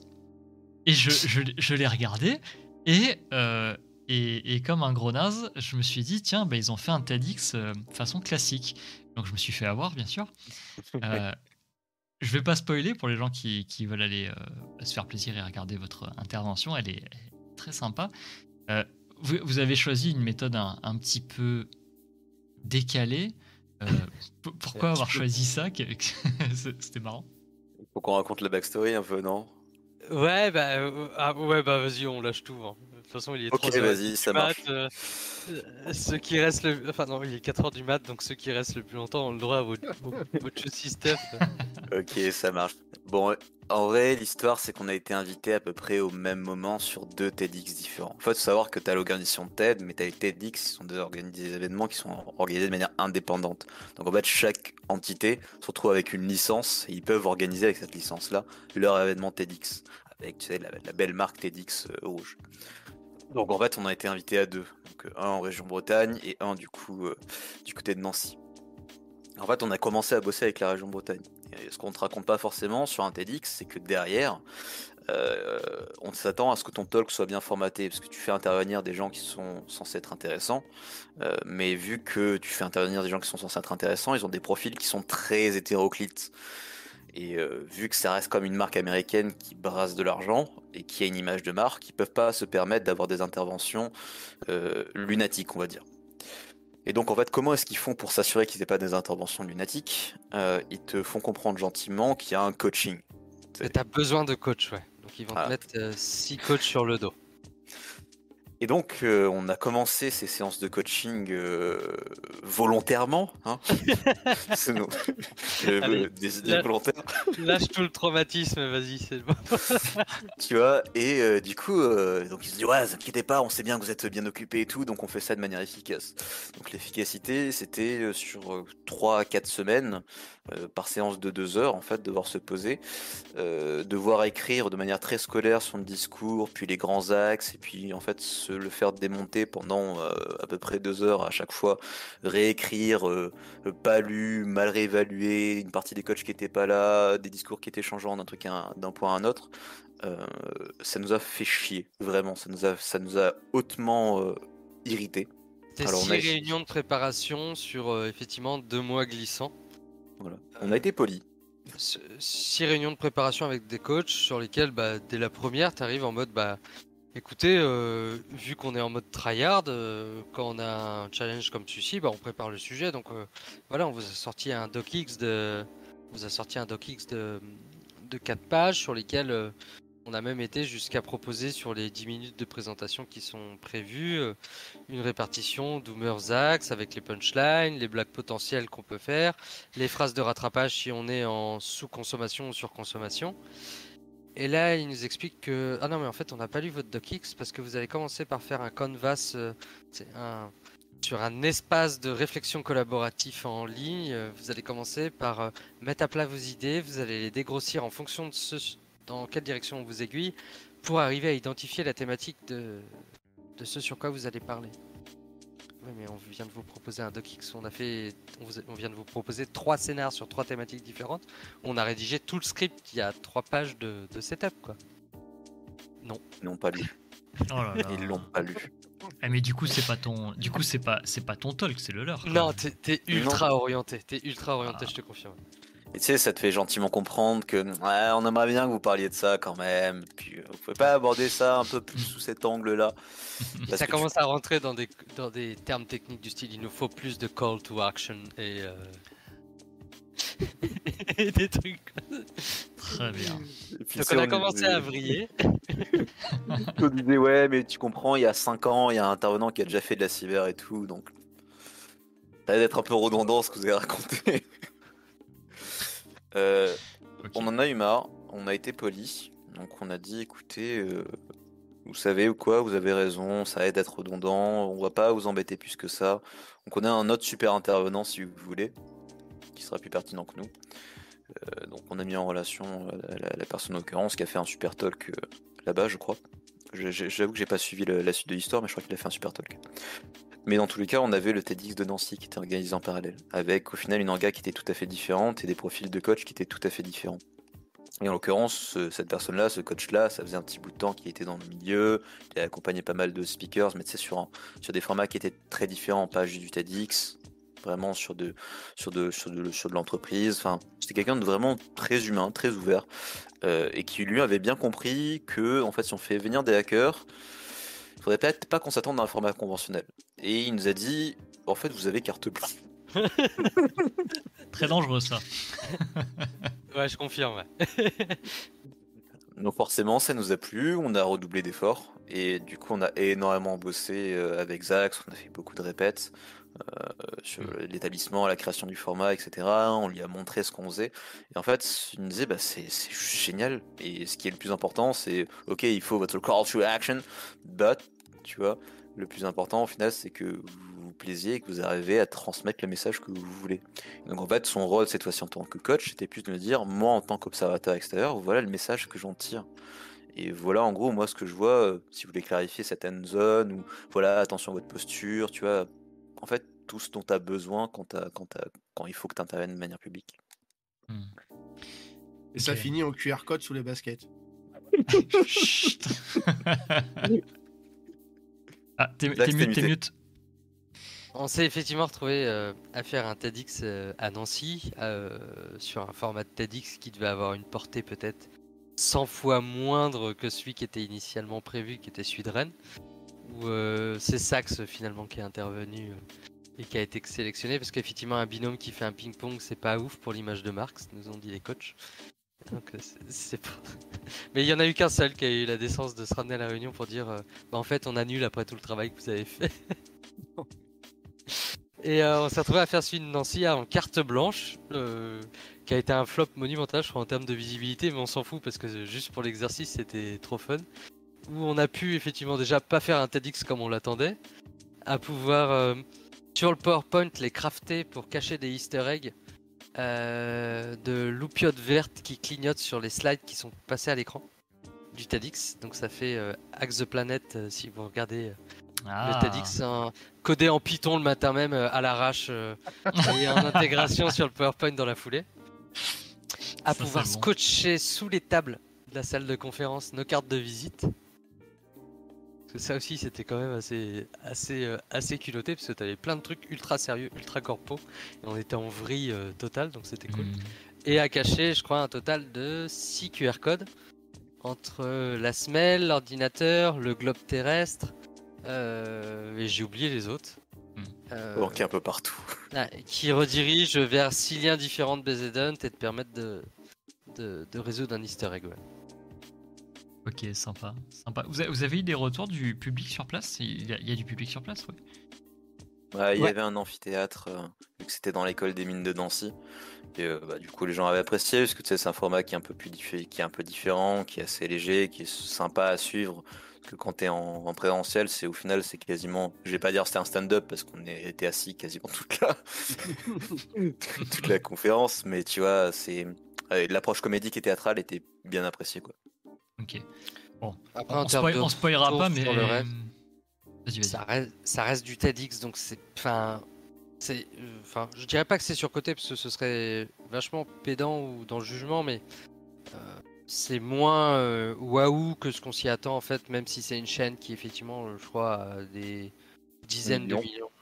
de de, ce- de putain de followers. Euh, c'est pas, euh, enfin, ça déclenche pas l'effet euh, waouh en termes de visibilité, c'est bien moindre que tout que le reste des actions de com qu'on ait fait. Mhm. Mais pour l'expérience et le fait de se dire, tu fais un événement de ce style-là et on te file carte blanche, euh, c'était, en fait, c'était juste le kiff du Enfin, c'était, oui, c'était le kiff du troll, hein, très clairement. C'était le, le luxe de dire putain, on a le droit de faire ça. En tout Sachant cas, c'était euh, c'était réussi. Hein, le, comment dire Moi, quand, quand je vous ai vu démarrer euh, dans, dans- dans ce mood-là, j'ai compris ce qui, ce qui allait se passer. Et, euh, et je me suis dit, waouh, ok, là c'est culotté parce que. c'est- Enfin, c'est c'est pas un exercice facile, tu vois. T'as mille et une façons de rendre ça cringe, genre pas rythmé, chiant, tout ce que tu veux. Et, euh, et non, ça tient bien, donc euh, bravo, très bien. Eh ben, merci. Bah, nous, on a kiffé. Bon, par contre, tu vois, en termes de, de, de soft skill, ça a été un super entraînement. Entre les répètes, euh, la, la prise de parole à l'oral, euh, la posture et tout le, tout le bazar. Sur le coach qu'on a eu, alors le premier était. Enfin, le premier, on était en déphasage complet, mais sur le deuxième, euh, ça nous a apporté pas mal de trucs, ouais. Et puis, une des raisons pour laquelle aussi, je pense, ça n'a pas fait, on avait trop cringe ou malaisant, c'est que euh, on est resté dans la vibe de la conversation entre potes. Et finalement, c'est une formule secrète. c'est la formule magique, entre guillemets, qui te permet d'avoir quelque chose qui est un petit peu mis en scène, mais au final, sur un fond qui est réel et c'est des interactions qu'on a vraiment. Tu vois. Mm. Donc, C'est pas forcé en mode, mais dis-moi, Jamy. Messieurs, on va euh, enfin se diriger vers la conclusion. J'allais dire de cette soirée, mais non, euh, de cette matinée. Il est 4h du matin, c'est parti. Euh, alors, vous connaissez déjà les, les questions de cette section-là, mais c'est c'est là où on va vous attendre. Et c'est le plus croustillant. Et on va commencer par votre pire expérience. J'aimerais que vous me racontiez donc votre pire expérience peu importe ce que c'est, ça peut être euh, ce que vous avez vécu avec BZN, ça peut être euh, du bug bounty, des compètes, euh, des passages dans des médias, peu importe. C'est à vous. Bon, je te laisse commencer. Ah, la pire, c'est difficile. non, vas-y, je vais tricher, je te, je te passe la balle. Je, je reprofine un peu ça. Ah, je pense la, la pire expérience. Enfin, ça, ça, euh, c'est du cheat parce qu'on l'a déjà un peu évoqué, mais ouais, effectivement, c'est, je pense la, la considération et euh, les situations de malaise avec euh, tout ce qui est acteur euh, euh, presse euh, slash euh, journalistique. Sur les punchlines que tu peux te manger en début d'interview, fin d'interview ou hors interview, où euh, des fois tu passes même euh, une heure ou quatre heures à tourner avec eux pour un truc qui passe en deux minutes à la télé ou autre. Et les mecs te lâchent quand même des punchlines où euh, tu comprends qu'ils ont rien écouté du message de fond que tu cherchais à passer pendant toute l'interview. Et ça donne lieu à des situations assez caustiques.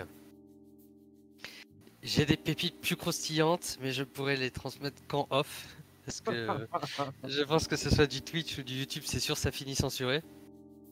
Mais euh, vis-à-vis de certains, de certaines journalistes qui sont venus à la maison, effectivement, on a eu du, on a eu du, du très très lourd. Mais je peux pas, enfin, je suis obligé de, de faire preuve de, de, de réserve malheureusement. Ouais, en, en désagréable aussi, t'as as un autre aspect qui est celui de la condescendance. Genre, euh, on essaie d'être. euh, je pense dans l'approche qu'on a, on essaie d'être relativement humble, assez, accessible. On, évite de secouer, euh, comme je disais tout à l'heure, l'hypénis euh, à tout va. Mais ça arrive très régulièrement, ça arrive trop fréquemment même, à mon goût. J'exagère, je suis un peu marseillais, mais ça arrive quand même encore assez fréquemment que en fait on te prenne vraiment de haut. Tu en mode Ouais, mais du coup, euh, les petits jeunes ou les petits pecnos, tu vois, il y a, y, a, y, a un- y a un jugement soit sur euh, l'apparence, soit sur ce qu'on a, on a des têtes de, on a des têtes de gamins, hein, concrètement. On a des têtes de jeunes. Et euh, tu sais, parfois tu te prends vraiment, euh, on va dire, le, tu te, ouais, ça, tu te fais parler d'eau pendant un bon, bon, bon, bon petit moment, quoi. Et toi, t'es poli en face, parce que ça, ça sert à rien d'entrer, tu vois, dans une approche conflictuelle. Ça apporte, ça apporte rien de, de particulier. Donc tu ronges ton frein, tu ronges tes nerfs, et puis tu essaies de faire comprendre avec pédagogie que tu faisais peut-être des cartes perforées dans les années 60, mais tu, vois. Si, du coup, si, si, j'ai un exemple qui me vient en tête. La Banque de France, il y a pas longtemps. Mais on n'y était pas, mais c'est le reste de l'équipe qui nous l'a restitué. Euh, On tapait un pitch, euh, on tapait un pitch à la à une école brestoise locale pour présenter la boîte, le modèle économique, etc., etc. On n'y était pas avec Victor, mais du coup, c'est tout le reste de l'équipe qui était à l'event. Euh, et qui s'est mangé mais, la daronade du siècle par des acteurs de la Banque de France. Qui, à l'issue du, du fameux pitch pour présenter la boîte, etc., ont débarqué. Alors, euh, le pitch s'est déroulé il n'y a pas si longtemps que ça, donc on a quand même déjà deux ans et demi d'activité, etc. Et ils sont venus pour euh, effectivement nous faire une daronade euh, sur le fait qu'on n'était pas forcément dans la capacité à, tenir nos comptes financiers en interne, sur le fait que en tant qu'acteur de la Startup Nation, finalement on était bon qu'à faire des levées de fonds à plusieurs millions d'euros et rien d'autre alors qu'on est en pure croissance organique, c'est-à-dire que bah, tout ce qu'on fait et la manière dont on croit, on n'a pas d'investisseur externe, c'est payé de notre poche et c'est investi de notre poche. Et euh, une daronade des enfers, mais avec une belle revanche et une belle conclusion à la fin, c'est quand tu commences à leur lâcher, mais non mais en fait ça, il n'y a pas besoin de nous l'expliquer parce que tu es en train de nous enfin l'acteur en question était en train de nous expliquer comment euh, il fallait procéder, s'il fallait euh, souscrire pour une raison X ou Y à un crédit immobilier dans le cadre de l'achat des locaux, chose qui était déjà torchée depuis plus de trois mois, sur le fait de prendre en considération des marqueurs et d'être en capacité de calculer. Mais vous savez calculer votre chiffre d'affaires, hein, vous êtes bien sûr, enfin des, des anecdotes de ce style-là où tu expliques, mais non, non, mais en fait on a du pilotage financier qui est en place depuis plus d'un an et demi. Mais effectivement, ça rejoint le discours que tenait Victor, c'est des fois tu vas avoir des gens qui viennent te voir avec une condescendance suprême qui vont pas écouter euh, bah, euh, ce que la boîte a fait sur ces deux années et demie, mais qui vont venir en mode euh, je suis là pour t'expliquer la life et je vais pas écouter ce que tu dis parce qu'en fait j'ai raison. Et c'est dommage parce que en fait ça permet pas d'ouvrir un dialogue constructif où on n'a aucune, on a aucune prétention à se dire qu'on est les meilleurs du monde, mais parce que on n'est que 10 et que euh, on fait les stats qu'on fait et puis on sait pas où on sera dans X années. Mais dans tous les cas, tu continues de te manger euh, des acteurs de ce style-là qui viennent te voir en mode écoute, euh, je sais pas d'où tu sors, mais par contre, moi je suis là pour t'apprendre la vie et t'as intérêt à écouter ce que j'ai à te dire parce que c'est du gold pépite et, et en fait, c'est pas ouf. J'en ai une autre si tu veux, et du coup ça fera peut-être le corollaire avec la meilleure, parce que c'est une, une pire expérience, mais elle est marrante. C'était bah, de l'intrus physique. De toute façon, on en aura une autre après à raconter en, en top sur l'intrus physique. Mais sur une des pires, c'était, euh, on avait préparé, euh, on avait bien préparé la mission. C'était sur un déplacement pareil à l'étranger, mission physique, euh, site industriel.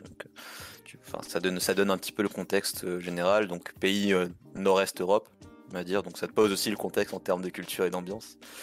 On avait bien préparé le tout, euh, tu sais, les, les, photos satellites, le street map, euh, le stalking des employés, les photos, les réseaux sociaux, tu sais, toute la topo bien parfaite, euh, le discours bien rodé, tu sais quitter, tu sais commenter, tu sais comment t'arrives bien sapé, à quelle heure les gars pointent, à quelle heure est-ce qu'ils referment, etc. Tout carré. Donc, pays étranger, on parle pas la langue locale, mais ils parlent bien anglais, donc c'est pas un souci. On se pointe sur site, euh, déjà, on s'aperçoit qu'ils étaient déjà sur site, donc les informations qu'on a récupérées étaient erronées. donc déjà, c'est, tu vois, c'est pas ouf, t'arrives pas avec le flot d'employés, les gars sont déjà en train de travailler.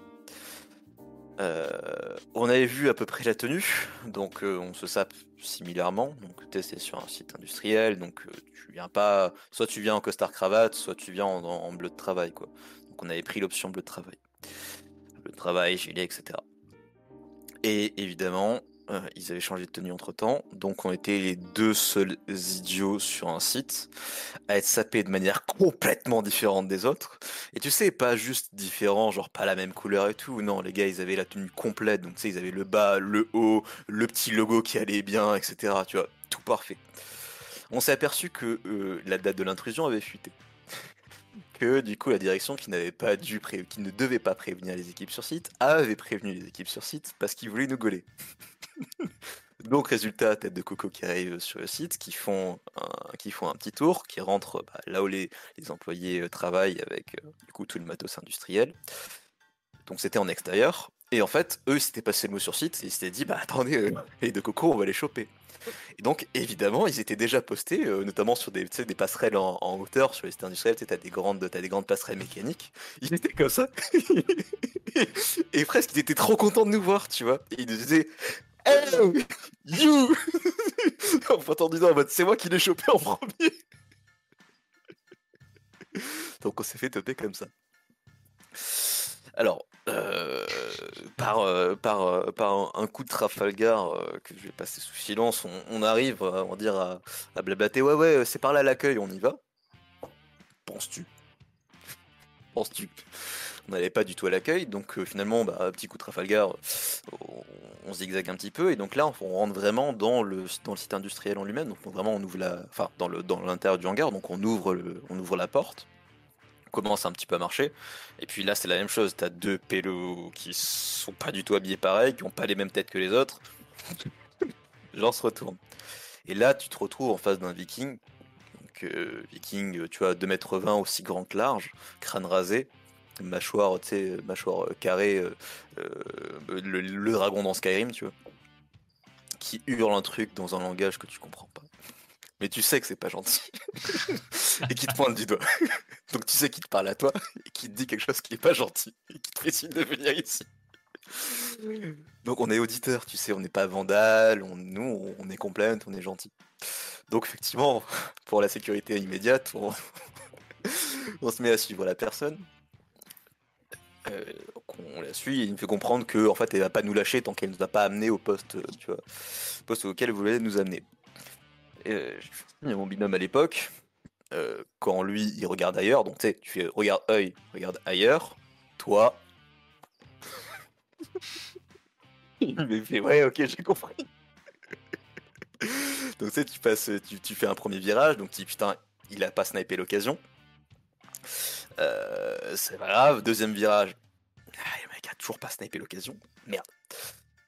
Et troisième point, bah t'arrives à une porte. Donc tu dis bah écoute le mec ouvre la porte et il nous fait passer devant. Enfin, ou, ou alors le mec va pas ouvrir la porte et passe en premier. S'il te plaît, fais que ça soit ce cas-là. Donc le gars ouvre la porte. Dégage, dégage, dégage. Il hésite. En hésitant, le mec s'arrête et il nous fait passer devant. Donc moi je passe en premier. Et le gars se dit mais mais, mais ils étaient deux. et tu sais, t'as vraiment le, le petit DTT de une seconde du. Ils me prennent vraiment pour un con en fait. le mec se retourne, se remet à hurler un truc incompréhensible. Mon partenaire à l'époque, il se fige. ok, pas de soucis. Effectivement, voilà, c'est comme ça qu'on s'est fait gueuler. C'est enfin, tu vois, c'est le, le, le symptôme unique de, enfin, c'est, c'est vraiment là, c'est le cas type du, t'as tout préparé, tout se passe mal, tu te fais, désolé du thé du terme, mais tu te fais bolosser de A à Z. Et oui, ok, pas de soucis, je suis. C'est de la déception, c'est du stress sur le coup, mais ça fait des super anecdotes à raconter après. Donc, je dirais peut-être pire expé- expérience d'intrusion physique, c'est quand tout, tout est chaîné pour que juste tu foires. C'était une très bonne mauvaise expérience. La meilleure expérience maintenant. Ah, ça, on a déjà triché. Je- de mon côté, c'est coupe, du- coupe du Monde. Coupe du Ouais, Monde. la pour- Coupe du Monde. ouais, coupe du Monde pour la dynamique, euh, euh, l'effet waouh, l'aspect euh, cohésion, de, cohésion de groupe. Enfin, c'est Coupe du Monde. Ouais, la Coupe du, ouais, la coupe du Monde, c'était vraiment fou. Parce que la, la, la remontada du. euh, Tu sais, on démarre très lentement. euh, deuxième, deuxième semaine, on, on a failli se faire éliminer à deux points près. Ridicule. Puis euh, troisième, quatrième semaine, un delta de points monstrueux par rapport à l'équipe. On a, on a fini la Coupe du Monde, ils ont arrêté de compter les points. C'est-à-dire, ils ont arrêté de compter les points parce qu'ils se sont dit, bon, attends, ça va prendre trop de temps. Et dans tous les cas, ils pourront jamais rattraper en face. Donc en fait, ils ont arrêté de compter. et Ils ont fait, bon, c'est pas grave, on s'arrête à 400. Vous avez deux fois plus que l'équipe adverse. SVP arrêté. Et euh, c'était assez sympa parce que tu dis, bah, en plus, tu arrives, tu pointes le drapeau français, c'est c'est juste, c'est génial. Euh, L'intrus physique, on en a raconté, hein, euh, le, chaînage, tout Securitas, il était vraiment marrant. T'avais tout, euh, tout euh, lockpické, euh, Zax.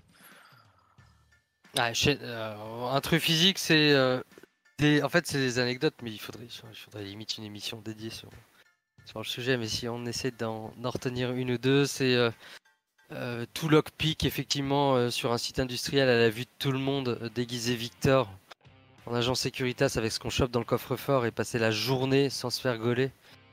Euh, en plus, en bonus, les plateaux repas offerts le midi par la secrétaire un peu trop généreuse et accueillante de effectivement des, prestataires de services légitimes. Euh, avec un Victor déguisé en Securitas, Brain, le vrai agent de Securitas, qui est sur site, en lui disant qu'on est mandaté par le siège pour faire un audit des caméras sur du protocole Bluetooth, enfin un truc sorti par notre stagiaire à l'époque, mais complètement mensonger et, honteux. C'était improbable que tout ça puisse s'enchaîner. Enfin, pour le coup, c'est l'antipode du scénario que Victor a décrit précédemment. C'est comment un truc aussi grotesque puisse passer avec autant de facilité. Sinon après des trucs genre les sessions de phoning aussi quand tu fais du quand tu fais du pentest physique et qu'effectivement tu usurpes l'identité d'un tiers et que tu tapes un peu trop la confiance en ayant euh, un gars du PC sécurité au téléphone en disant Ah, salut Gilles, parce que tu l'as stalké sur LinkedIn et qu'il est persuadé que tu es le gars de l'IT euh, et que tu le tutoies avec le plus grand des culots dès le début alors qu'il se rend compte de rien et qu'il reconnaît pas que c'est pas la bonne voie. et tu dis Non, non, mais euh, les gars, les gars, c'est bien moi qui les ai envoyés. écoute, c'est la merde au siège. J'ai changé de prestataire en urgence, on a un pet. Tu peux les emmener où tu les emmènes d'habitude? Ah, la room 730 avec les serveurs dedans Ouais, ouais, c'est ça, ouais. Vas-y, emmène-les là. Oui, te lâche toute la Et euh, enfin, des trucs que tu te dis, mais comment ça passe? Bah, comme ça. Donc, euh, pentest physique, c'est des bons souvenirs aussi. Ouais. Enfin, c'est des sacrés euh, fou rires. bah, c'est sacré fou rire. Il y, en a une aussi qui est vraiment gratinée. C'est à la, elle rentre à la fois dans la pire et la meilleure plus dans la pire que dans la meilleure, mais dans la meilleure, c'est peut-être la pire. Euh, c'est la fois où on est rentré dans la banque. Tout au début, on se connaissait. Dans la banque? Euh, Pour une site principal, euh, tout. RCE, les filles, tout. Tu te rappelles le plus gros scam? Ouais. ok, bon, vas-y. on détaillera pas, mais effectivement, on a fait le. Faut qu'on restreigne le choix parce que sinon on va pas s'arrêter. ouais, c'est vrai.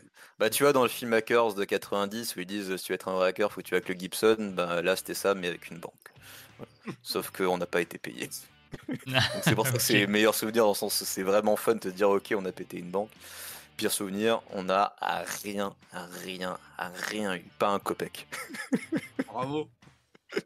Il y avait un petit problème sur le bug bounty, ouais. C'était un bug bounty, un joueur.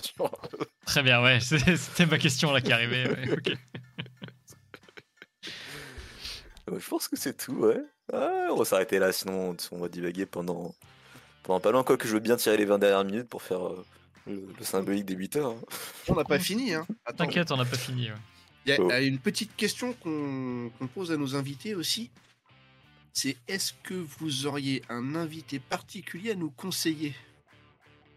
Ouais, on en a papoté. On a l'embarras du choix. Euh, MPGN sur euh, donc X64 ou alias Flibustier, euh, effectivement créateur de Crackmap Exec et, assez perché, mais c'est un, perso avec lequel on a pas mal papoté sur l'année, puisque globalement on a eu des débats de fond assez intéressants, et puis je pense que vous, ça peut vous intéresser, c'est quand même un mec qui, juste pour le fun et sur son temps libre, participe à l'un des tools qui est utilisé euh, sans contrepartie financière par je ne sais combien de boîtes de pentest euh, en France. Et euh, son tool, au-delà d'être une tuerie, c'est le, dévouement qu'il y applique sur, sur l'ajout de nouvelles fonctionnalités sur lesquelles bah, tu as un vrai débat de fond. C'est les mecs qui se font chier à sortir des trucs open source de la sorte. Est-ce que finalement euh, il faudrait pas plus de boîtes de pentest qui soient gratifiantes et qui essayent de porter le développement euh, de ce genre d'outils qui sont utilisés dans un contexte professionnel, donc des boîtes qui font de l'argent avec, et sur lesquelles, bah, sauf erreur, je le laisserai euh, compléter le propos, je crois qu'on est les seuls à, lui avoir proposé de mettre du, un peu d'argent dans, le tool parce qu'on lui a dit bah écoute, nous en pentest là, on est les premiers à l'utiliser et ça nous simplifie la vie x 10 quoi. Donc j'ai MPGM en tête, euh, on, a une shortlist, hein. on a une petite shortlist. Bah, Bitcar, on, on l'a évoqué tout à l'heure. Pareil, une brutasse technique. Euh, sent pareil. Il y a un de ses copains qui s'appelle Sakir aussi, qui est vraiment excellent. Euh, ensemble, ils ont déjà sur un point de vue technique, ils sont de quoi remplir du contenu pendant, pendant des heures et des heures. Euh, il y a un gars de la commune qui s'appelle Jitofap aussi, qui est vraiment super sympa, un pentester bah, de la vieille école qui a vraiment bien bien connu, bien retracé toute l'évolution du pentest en France, qui fait plein de bug bounty maintenant, euh, un mec en or, vraiment. Euh, T'as Nicolas Grégoire, aka bah, Gary FR sur la formation, bah, celui qui fait la formation Burp notamment. Pareil, un vétéran qui a publié tellement de travaux de recherche, c'est une pépite française. Il y a qui il y a Freesec, bah, Bounty, mais je sais que lui il est plus, il est, il est beaucoup plus privé. Très simple, hyper sympa. Je sais pas s'il fait, s'il fait du, un peu de public là-dessus ou pas. Euh, les gars originaux de chez Yasuyak hein, euh, ou de la nuit du hack, euh, t'avais bah, t'as pardon excuse-moi, je te dis des bêtises, Freeman, t'as One More, ces gars-là c'est des légendes aussi. En, termes de shortlist, il y y a un peu de monde. Dernière sollicitation et après on va enfin vous foutre la paix. Est-ce que, alors chacun du coup, est-ce que vous auriez des, des conseils pour les nouvelles générations de la cyber qui nous regardent? 3 maximum, s'il vous plaît, par personne, sinon on va pas s'en sortir. Euh, ouais. J'allais dire trois mots maximum, mais euh, le credo de fond, euh, Axe the Planet, Sharing is Caring, ça marche aussi. Euh, donc ça, c'est ça va, c'est deux mantras assez, assez simples qui, je pense, permettent de conclure sur cette soirée.